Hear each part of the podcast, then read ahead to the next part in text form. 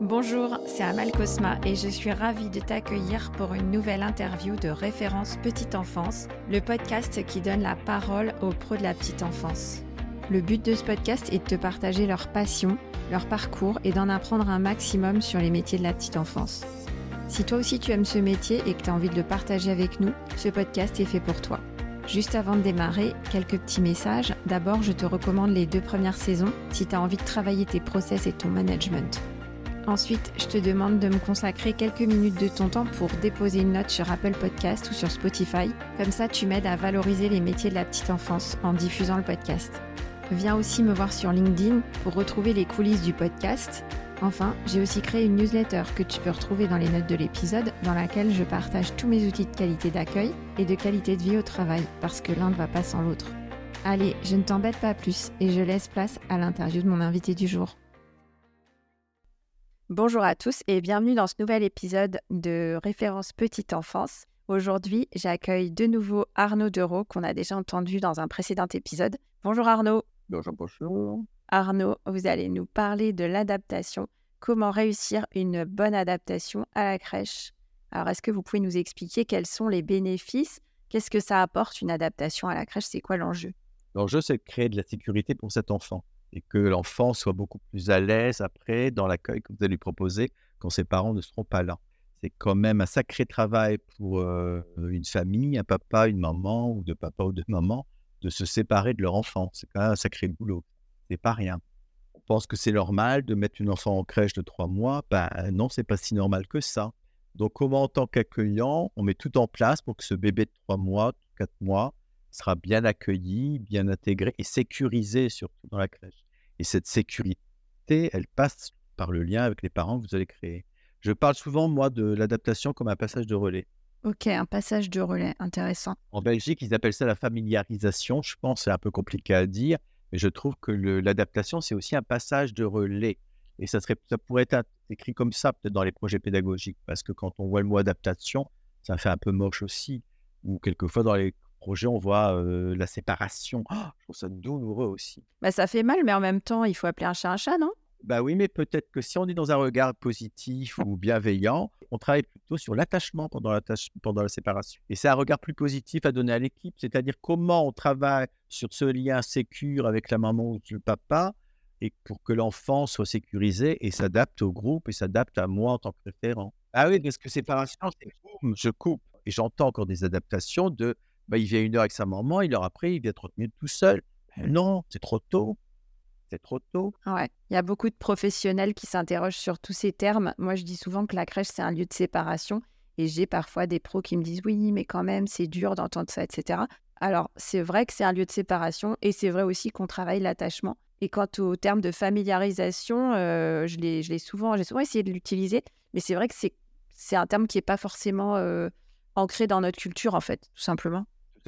Alors, je ne sais plus si c'est pas Caroline Iliachev, une grande psy, qui disait, je crois que c'était, enfin, on ne peut pas se séparer si on n'est pas assez attaché.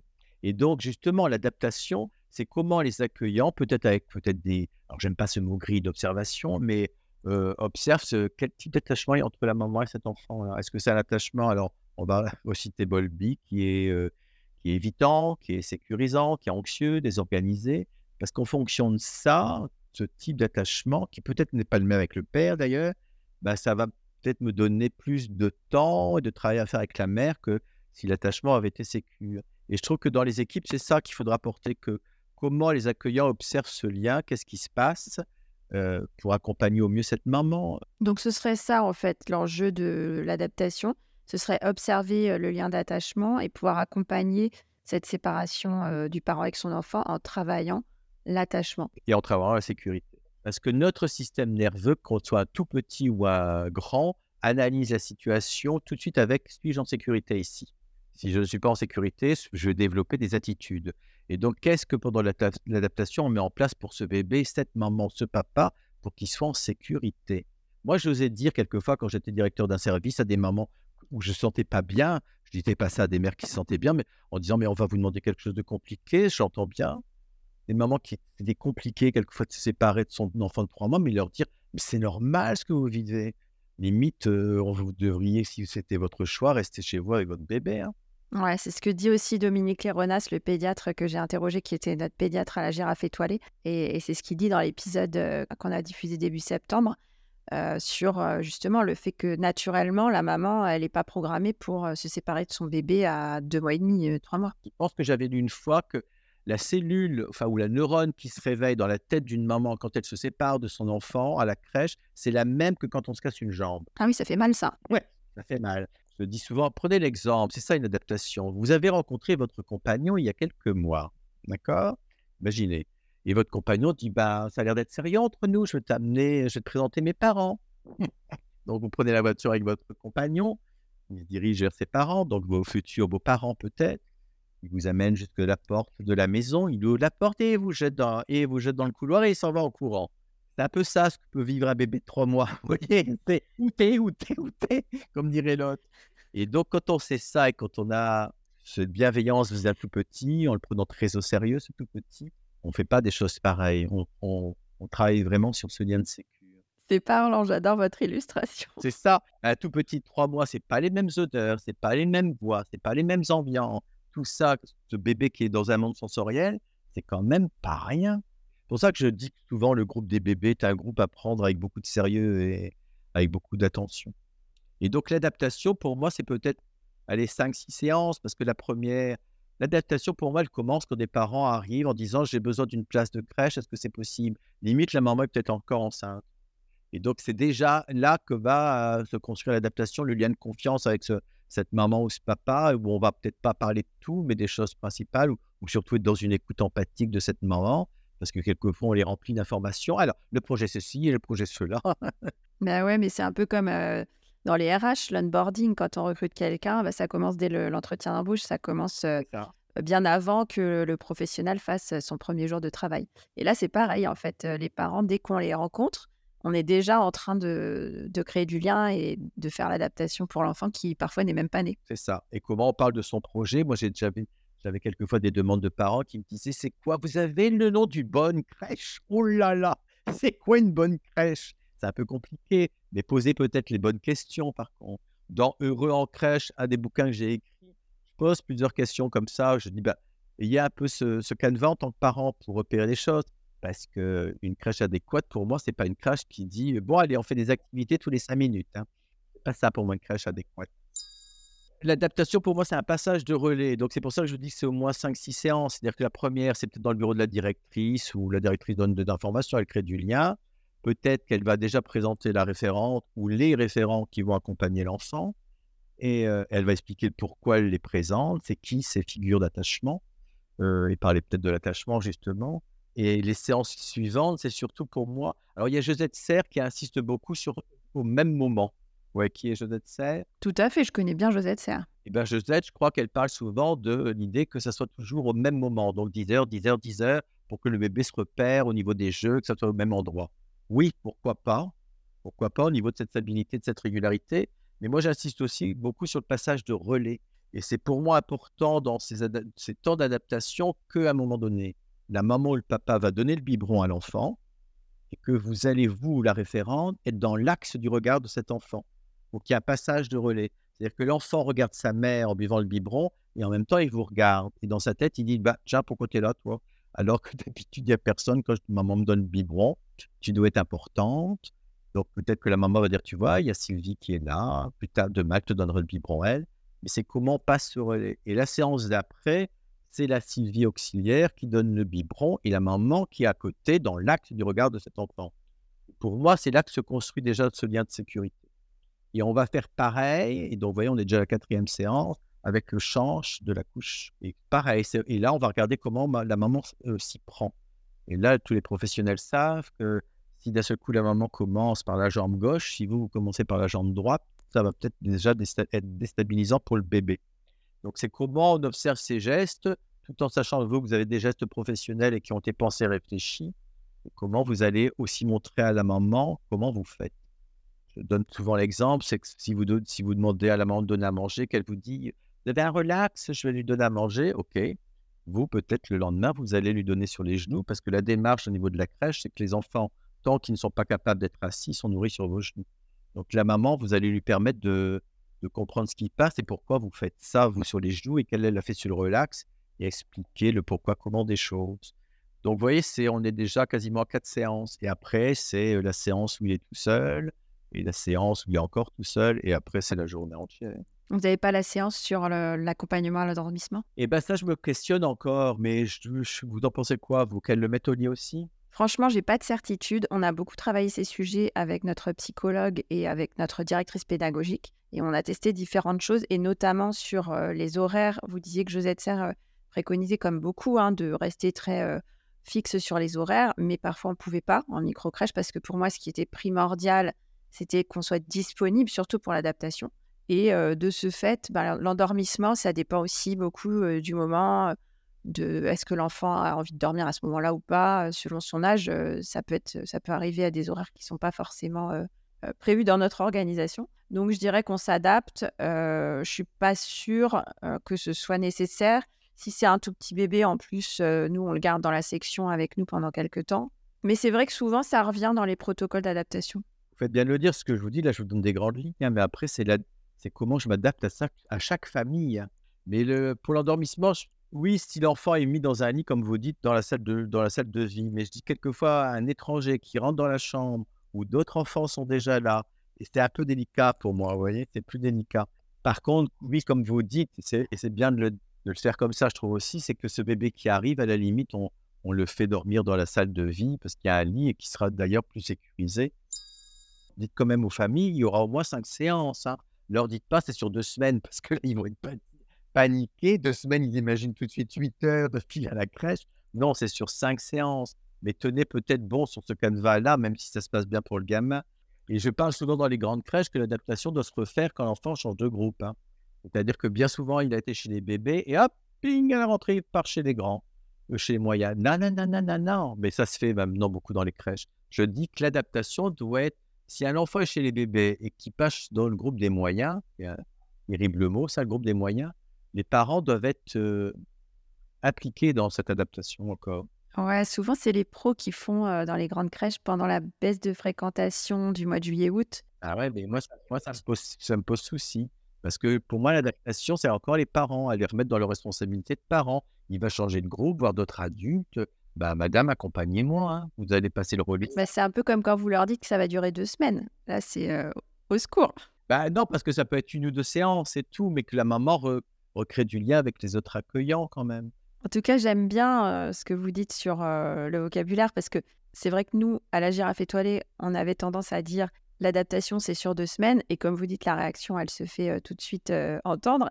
Mais en réalité, la première semaine, il y, a, cinq séances. Et la deuxième semaine, c'est des journées plus courtes. C'est une progression, mais il n'y a plus de réelles séances. C'est ça. En sachant que l'adaptation, vous pouvez dire aussi aux parents, vous, vous venez peut-être lundi, demain, c'est peut-être votre, maman hein, qui vient, c'est pas un souci. Hein. Parce que l'adaptation, c'est avec les figures d'attachement que l'enfant a déjà intégrées. Donc l'adaptation, elle a dit, la maman va dire, bah, je viens, demain ça va être mon mari, et peut-être mercredi ça sera ma mère. Mais pas de souci, hein, parce que bien souvent dans la tête, que la mère, que la mère, que la mère. Non, les figures d'attachement qui ont déjà sécurisé l'enfant peuvent très bien faire le lien avec la crèche aussi. Vous voyez que c'est toutes ces choses-là qu'on peut parler aussi. Quelles sont les figures d'attachement de votre enfant déjà et avec qui en sécurité Donc, OK. Et quelquefois, vous avez des crèches qui repèrent très vite que pour la maman, ça va être très compliqué et vous avez des directrices de crèche en disant on va faire ça avec le papa. Hein parce qu'avec le papa, ils sentent que ça va être plus léger pour se séparer. Vous savez très bien que le jeu inconscient, quelquefois, entre les, tout petits et leur maman, c'est non, non, je vais bien pleurer comme ça, je vais bien te faire culpabiliser. Enfin, ça est inconscient, mais il y a, un jeu comme ça qui peut se faire. On entend souvent euh, les acteurs qui disent ah, elle reste comme ça, elle est contente, il s'est mis à pleurer et c'est là qu'elle s'en va. L'air de dire bon, voilà, je suis rassuré, il pleure, c'est que je suis une bonne mère compliqué tout ça. Hein. C'est pour ça que je vous dis souvent, et je dis souvent, professionnel de petite enfance, vous êtes des artistes, hein, parce que c'est extrêmement compliqué votre boulot. Et quelles sont pour vous les clés de la réussite d'une adaptation? Et eh ben c'est ça, c'est justement prendre soin de ces passages de relais pour moi. C'est vraiment les passages de relais. Pour moi, c'est le passage de relais. Comment on passe le relais Est-ce que vous avez quand même des outils euh, concrets, je veux dire un questionnaire, euh, ce genre de choses qu'on utilise dans les crèches? On peut, il y a des questionnaires que vous donnez dans toutes les crèches, est adéquat. Est-ce qu'il a un doudou, pas de doudou? Comment il dort?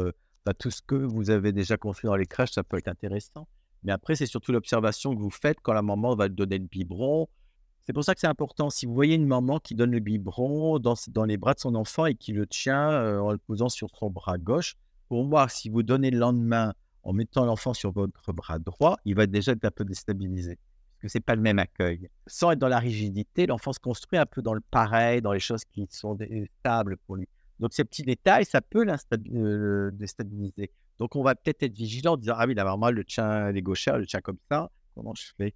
Alors peut-être que ça ne sera pas possible, mais c'est tout. Et justement, parce que le passage de relais va être fait, que la maman va dire à son enfant Ah bah tu vois, Stéphanie, elle te prend autrement, mais c'est OK pour moi, j'ai confiance en elle.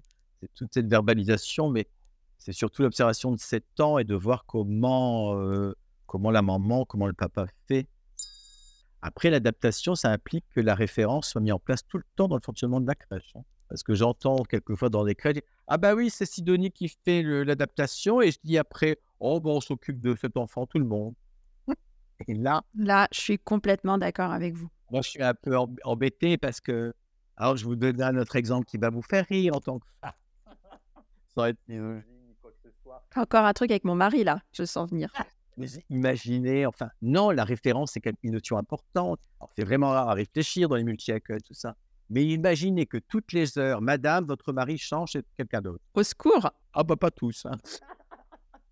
Il y a des accueillants qui Oh, bah, pourquoi pas? Mais voyez, bon, les enfants, ils le disent. Mais quand, on met ça dans, dans, le fonctionnement, euh, comment les, les adultes regardent, ça serait pas possible de changer tout le temps le toucher de Stéphanie n'est pas le même toucher qu'Aurélie, n'est pas le même toucher qu'Antoine, la voix n'est pas la même, euh, les postures, la manière de se faire, il enfante, tout ça, c'est ça qui crée de la sécurité. Sans être rigidité, mais en même temps, quand je parle de référent, c'est pas une personne, hein, c'est au moins trois. Hein. C'est oui, on appelle, souvent on appelle ça le binôme de référence. Ah oui, parce que souvent Oh oui, mais je suis pas là de 7h à 7h. Ben non. Il y a, maintenant, il y a des structures, j'entends, qui font leur, euh, leur semaine sur quatre jours. Comme ça, c'est beaucoup plus facile pour la référence aussi, entre autres, et pour l'organisation. Il faut tenir sur quatre jours. Hein. Et donc, les trois peuvent être des référents, mais justement, ils vont être dans quelque chose qui va être dans le pareil, ces trois. Même si le toucher ne sera déjà pas le même, même si la voix ne sera pas le même, mais dans la posture, dans la manière de faire, l'enfant va dire Tiens, c'est pareil. Alors, Arnaud, moi, je connais, enfin, j'ai souvent entendu euh, ce planning sur quatre jours, mais jamais en lien avec la référence. Donc, je suis très étonnée de ce que vous me dites, parce qu'en général, c'était plus pour, euh, euh, je dirais, séduire les, les, accueillants, enfin les, professionnels lors des entretiens d'embauche, de leur dire, bah, vous aurez trois jours de congé de suite. Ah, moi, je l'ai entendu encore lundi, c'est quatre jours pour, en termes d'organisation de planning, beaucoup plus facile. Pas pour avoir trois jours, mais pour dire, c'est beaucoup plus facile à organiser les plannings. Moi, je donne un planning dans le podcast sur cinq jours avec un relais de référence sur toutes les journées, en fait. Moi, j'ai un binôme référentiel dans mon planning. C'est des sacrés sujets, hein, c'est complexe hein, tout ça.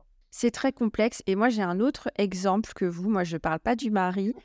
moi, ce que je dis souvent à mes pros, c'est imaginez que vous êtes vieux, que vous êtes dans un établissement, vous êtes en EHPAD ou voilà, en maison de repos, et que à chaque fois, quelqu'un de différent vient vous laver, vient vous changer la couche, vient vous donner à manger. Et à chaque fois, il faut se réajuster, se réadapter à la nouvelle personne qui s'occupe de nous. On n'a pas forcément envie de ça, quoi. Tout à fait. Ah ben ça, je l'ai vécu, moi. Mais quelquefois, je parle de l'EHPAD, des choses comme ça, en disant aux accueillants, vous savez, ce projet d'être bien traitant vis-à-vis des enfants, c'est aussi pour vous, parce que plus dans la posture, dans le modèle que vous allez leur donner de bien traiter ce corps, de bien traiter ce petit enfant, sachez que dans quelques années, ce petit enfant qui a deux ans, il sera infirmier en EHPAD. Et donc, vous, vous serez peut-être en tant que usager d'EHPAD. Donc, s'il a déjà appris dans votre posture, étant petit, comment bien vous traiter, il vous traitera bien en EHPAD. Et ce que vous disiez, c'est tellement vrai. Moi, il y a quelques années, j'ai eu une opération importante et les infirmières, je pense, ont été très vigilants. Alors, une, une amie avait dit Arnaud, considère-toi comme un bébé, tu vas te laisser faire, remets-toi dans la peau d'un bébé. OK? Et les, infirmières ont été très vigilantes à respecter pour les soins que ça soit toujours la même. Ouais. Mais j'ai le sentiment, quand je travaille avec des infirmières dans mes crèches, qu'elles sont très attachées quand elles ont connu surtout les services hospitaliers. Elles comprennent beaucoup les enjeux de transmission, les enjeux de continuité. Pour conclure, Arnaud, je vais vous demander euh, ce qu'une bonne adaptation va nous permettre d'obtenir et de changer dans notre euh, travail. Ça va vous permettre que l'enfant sera, aura peut-être moins de crise émotionnelle, difficile à gérer pour, par la suite pour vous, qui sera déjà plus à l'aise tout de suite dans la crèche, même s'il peut encore avoir des difficultés. Donc c'est aussi pour, sur du long terme pour son bien-être à lui et pour votre bien-être à vous. Ouais, complètement. Et il y a un bénéfice secondaire pour les gestionnaires de crèche et les managers, c'est que les pros de la petite enfance vont être beaucoup plus investis et beaucoup plus à l'aise dans leur travail si elles ont euh, des, bons, euh, des bons process, si elles ont bien préparé leur adaptation et que ça se passe bien pour elle et pour l'enfant. Comme je dis toujours en boutade, cher monsieur, chère madame qui nous écoutez, vous êtes appelé à travailler jusqu'à 64 ans, donc prenez soin de vous. Ça va être long, la route va être longue. Mais non, mais plus on est dans un fonctionnement bienveillant et bien traitant pour les enfants de la crèche, on peut travailler jusqu'à 64 ans. Les 64 ans, alors je ne suis pas pour la retraite à 64 ans, hein, mais plus non plus les 64 ans de nos parents, mais plus vous prenez soin de vous dans votre organisation pédagogique. Moi, j'ai une amie qui est partie de la direction de crèche à 64 ans. Hein. Elle avait pas envie de partir, on a dû la pousser. Plus vous réfléchissez à tout ça, qu'on vient de parler, même si c'est pour les enfants, ça a une répercussion sur vous aussi. Et donc sur votre bien-être et sur votre santé physique et psychique. Et donc c'est important, tout ça, tout est lié. Et comme vous le disiez au début, si je résume, en fait, l'adaptation, c'est un passage de relais c'est travailler l'attachement qu'on a avec l'enfant, que le parent a, mais aussi que nous, les pros de la petite enfance, on va créer, on va, générer.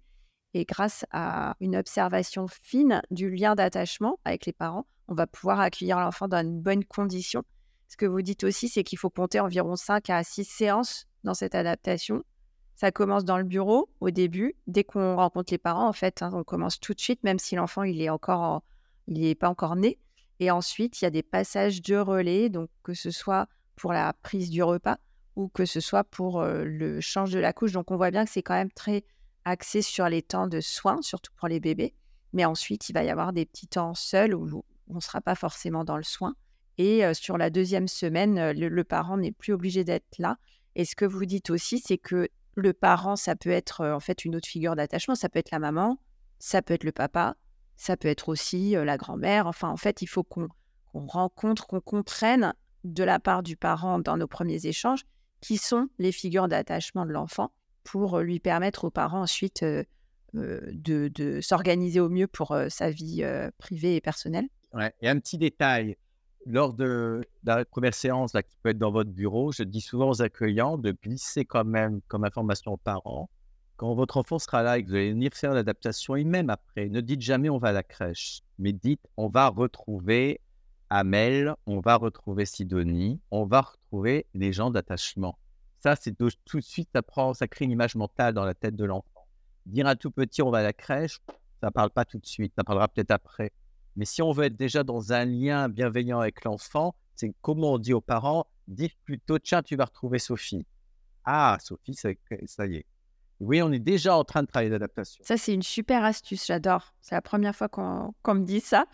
Et euh, vraiment, je trouve ça hyper chouette. Pour conclure, sur euh, quand même, je, reviens sur ce que vous disiez parce que le dernier point que vous avez abordé, c'est un peu mon, cheval de bataille, c'est la référence. Et ce que vous dites, c'est que faire une adaptation, on est tous très attentifs en crèche euh, au suivi de l'enfant pendant les cinq séances ou pendant deux semaines, enfin pendant cette période.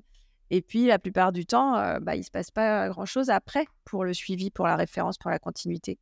Donc, c'est en fait intégrer l'idée que si on fait cette, adaptation, c'est un système qui vient amorcer le système de référence finalement. je sais que ça pose, toujours beaucoup de questions, la référence dans les crèches encore maintenant.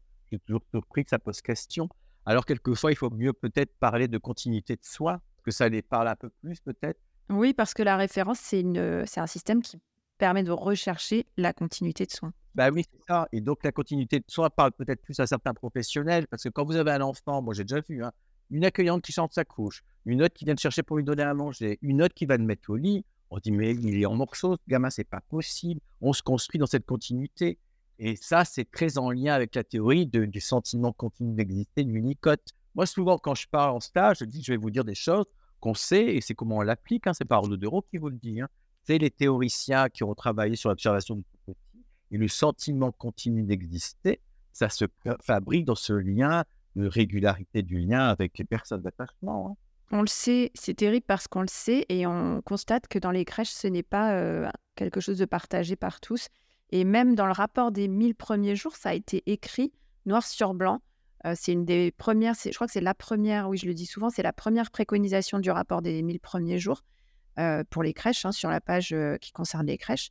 Il est écrit qu'il faut mettre en place la référence dans les lieux d'accueil. À bon, à bon entendeur, salut. Dans, dans, ce, dans, ce, rapport, il y avait marqué un adulte pour trois en crèche. Bon, ça, là, je retrouve votre petit côté. Ah bah non, mais on se dit, il se passe quoi? Un pour trois ils ont travaillé pendant un an sur un dossier et au bout de ce dossier, allez, un pour six. On se dit, il y a quelque chose qui ne va pas là, toi. Alors, ce que je vous propose, c'est qu'on fasse un autre épisode sur la référence prochainement, Arnaud, parce que c'est un sujet passionnant et inépuisable.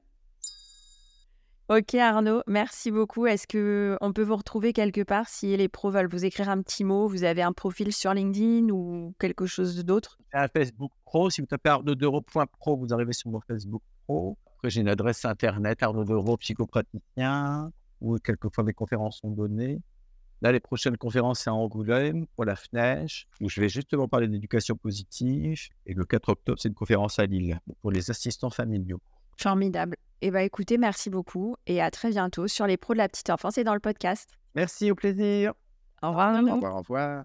Merci d'avoir écouté cet épisode jusqu'au bout. J'espère qu'il t'a plu et que tu en ressors inspiré. Si c'est le cas, abonne-toi pour ne rater aucun épisode. Parle-en autour de toi et surtout laisse-moi une note 5 étoiles et un avis sur Apple Podcast ou Spotify. À la semaine prochaine.